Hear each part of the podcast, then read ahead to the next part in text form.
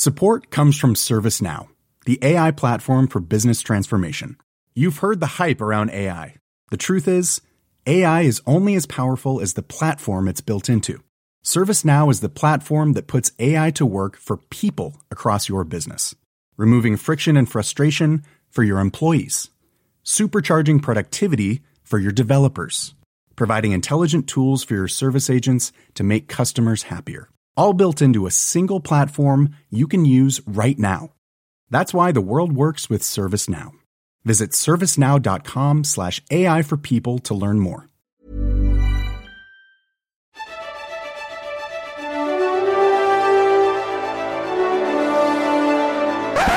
Bonjour, bon après-midi, bonsoir et bienvenue dans ce nouvel hors-série des secrets du ciné, le podcast qui vous emmène dans les arcanes du 7e art. D'accord, alors ça c'est super, sinon et sinon, eh ben sinon ça fait plaisir, voilà, c'est tout. Et on va parler aujourd'hui de ce qu'on appelle en American le director's cut. Parle en français sinon soit colline. Ça va, c'est bon, c'était prévu, c'est juste qu'on l'évoque toujours en anglais, à part peut-être euh, au Québec, où ils sont assez à cheval sur euh, tout ce qui est traduction française. Alors écoute bien la définition. Il a un bon accent, on peut le suivre je crois. Le Director's Cut, ou Director's Cut, hein, si on prend l'accent bien français, c'est la version d'un film selon son réalisateur. C'est le montage final qui respecte entièrement son intention artistique de départ, sans aucune autre considération ou modification, qu'elle soit marketing, commerciale, liée à la longueur du film ou à une censure quelconque de la part des producteurs et ou des distributeurs. Il faut tout nous raconter. Ok, ben alors on y va. Ladies and gentlemen, this is your captain speaking. Please fasten your seatbelt. Direction Hollywood, Los Angeles. Il faut bien d'abord comprendre que dans le système cinématographique américain, ce sont les studios qui sont maîtres à bord. Le réalisateur, il va tourner à peu près comme il l'entend, avec euh, les scènes, les plans, les axes qu'il a pensés et prévus. Alors peut-être avec un meurtre sanglant à un moment, du sexe explicite à un autre, des propos parfois borderline de la part des personnages, ou alors une série de dialogues assez longs qui lui semblent indispensables à la bonne compréhension de son intention par les spectateurs. Bref, il est à peu près libre de créer et ensuite, il file au montage. Et c'est là que ça se corse. La bataille commence. Parce qu'aux States, le réalisateur n'a pas vraiment son mot à dire sur le montage final, celui qui va être proposé au spectateur en salle. Ah bon? Je le disais, le studio est roi, et c'est lui qui juge si la forme et le fond du film sont cohérents et pertinents par rapport à sa stratégie commerciale. Ces gens-là, donc principalement des businessmen, des marketeurs, des commerciaux, des comptables, ils regardent pas un film au moment du visionnage.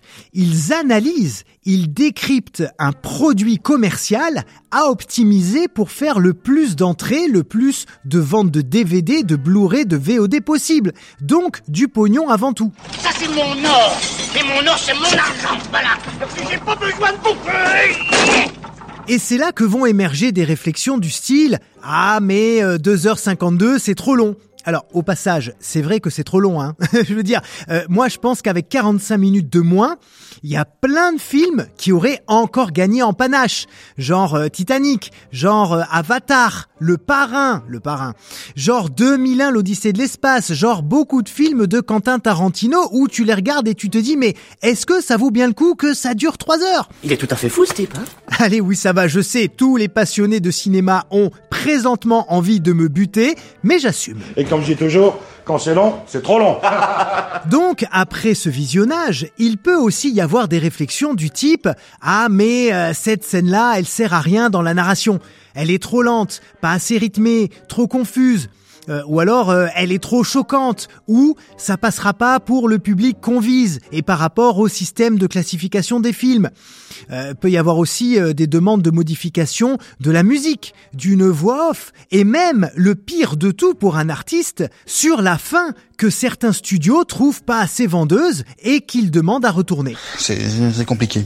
Donc, le studio supervise le montage final et il a toute l'attitude pour couper ce qu'il veut. Il peut mettre telle séquence à la place d'une autre, bref, remanier entièrement le travail original du réalisateur qui est finalement un peu dépossédé de son œuvre. C'est dégueulasse Ah ben ça c'est le jeu ma pauvre Lucette, hein. quand t'es aux États-Unis et que tu fais un film, ça se passe comme ça.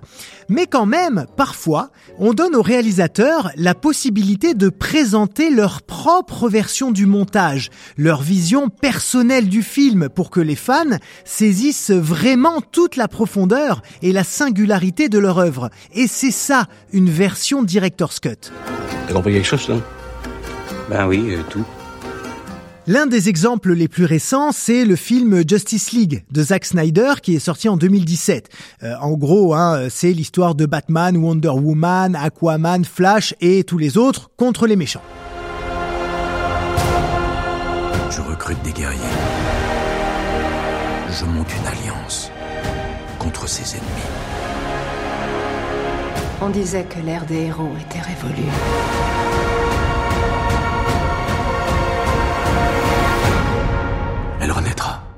À l'époque, Zack Snyder est obligé de se retirer de la post-production de Justice League pour des raisons familiales. Et la Warner Bros.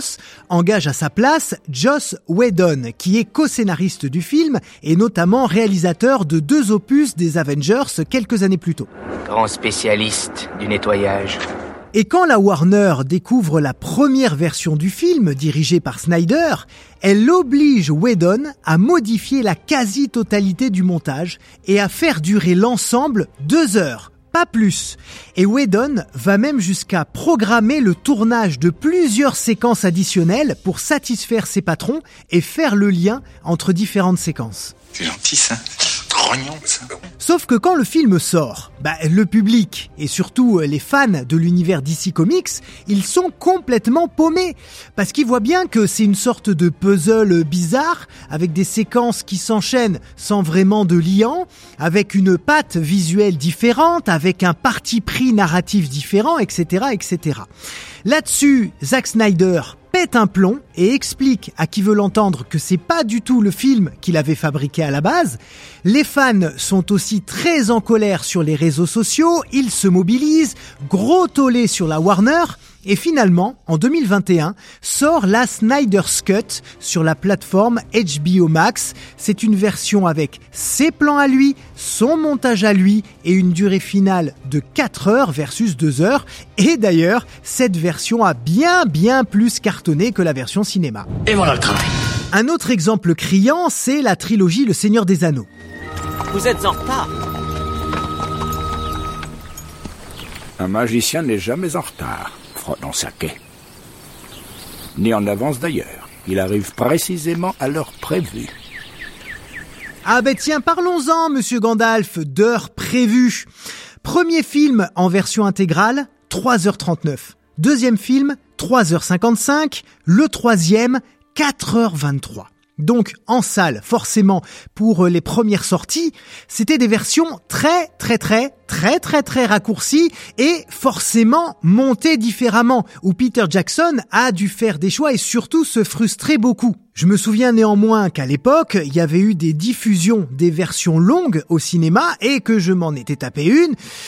Bon, voilà, j'adore, hein, c'est l'une de mes trilogies préférées du monde entier, mais 4h23, bah je me suis endormi un moment, c'est trop. Et c'est là d'ailleurs que tu te rends compte, et, vraiment de façon très objective, que parfois les scénarios sont trop fournis de séquences qui sont clairement pas nécessaires à la compréhension globale du film. Mais le réalisateur, lui, il y tient parce que ça permet souvent, et c'est vrai, de faire redécouvrir son œuvre avec toutes ses subtilités. Vous me direz, ce sont des détails, mais je suis obligé. Et bien sûr, les fans adorent puisque ceux qui regardent les director's cut ou les versions longues sont considérés quand même comme des spécialistes du cinéma et papati et papapa. Bref, mais il y a des fois c'est chiant. Voilà. Euh, parmi les grands films qui ont eu un, un director's cut et que je voulais vous citer, il y a euh, Le Bon, la Brute et le Truand, sorti en 1966, qui a pas moins de trois versions différentes. Shining avec deux versions, une pour les États-Unis plus longue que celle pour l'Europe. Coucou, chérie Ah! Il y a Apocalypse Now avec euh, Coppola qui rajoute des scènes coupées en 2001 et qui porte le film à 3h22 au lieu de 2h33. Ou encore Blade Runner sorti en 1982. Dix ans plus tard, Ridley Scott va sortir un director's cut sans changement de durée cette fois, mais avec la suppression de certains éléments narratifs comme la voix off et puis euh, l'ajout d'une fin différente. Et il y a encore plein d'exemples de nouvelles versions avec euh, des fins alternatives des musiques différentes, des redoublages de dialogues par les acteurs originaux, euh, un réagencement des séquences, tout ça, tout ça. Ça va, ça va, on a compris.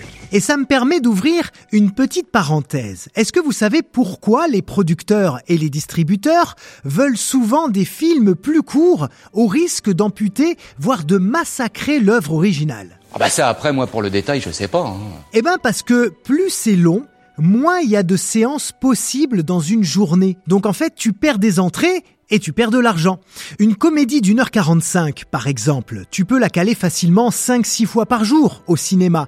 Alors qu'un film de 3 heures, eh ben, ça sera que 3 ou 4 séances. Et ça fait forcément des sous en moins pour tout le monde. Ah oui, ça c'est vrai aussi.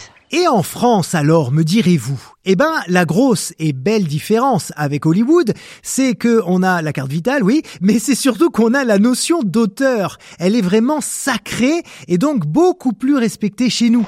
C'est ça la France, la France c'est-à-dire que le réalisateur, qui peut être aussi scénariste ou co-scénariste, tourne et monte son film comme il l'entend. On respecte sa vision, ses envies, son style, et s'il y a des adaptations à faire par la suite, au montage, à la musique, peu importe, eh bien elles le sont en concertation avec le réalisateur. Le producteur et le distributeur donnent leur avis, c'est vrai, mais ils essayent de trouver un terrain d'entente. Pour autant, il y a quand même deux grands films français qui ont été mutilés, Quai des Brumes, par exemple, démembré par la censure en 1938. Euh, du coup, pour euh, la ressortie Blu-ray de 2012, les scènes coupées ont été réinsérées telles que Marcel Carnet l'aurait voulu. Il y a Léon aussi, de Luc Besson, sorti en 1994. Il y a eu une director's cut en 2005 dans laquelle il a réintroduit des séquences coupées où la relation entre Léon et Mathilda était beaucoup plus ambiguë, ce qui avait refroidi un peu le distributeur à l'époque. Et Besson a aussi sorti une director's cut du Grand Bleu, qui est une version longue, mais c'est vraiment une tendance plutôt américaine, où les producteurs ont tous les droits sur l'œuvre qu'ils ont financée. It was nice. It was. It was. It was interesting. Eh ben, euh, thank you very much euh, à vous. Hein It was a real pleasure, un vrai bonheur de vous avoir présenté ce nouvel épisode des Secrets du Ciné. Au revoir, merci. Bonsoir, à bientôt. Comme d'hab, on s'abonne, on met les 5 étoiles et un bon commentaire qui vont me donner le smile pendant 3 jours. Et surtout, n'oubliez pas, vive le Cinoche Ciao tout le monde Imagine the softest sheets you've ever felt. Now imagine them getting even softer over time. That's what you'll feel with Bowl and Branch's organic cotton sheets. In a recent customer survey, 96% replied that Bowl and Branch sheets get softer with every wash. Start getting your best night's sleep in these sheets that get softer and softer for years to come. Try their sheets with a 30-night guarantee. Plus, get 15% off your first order at bowlandbranch.com. Code BUTTERY. Exclusions apply. See site for details.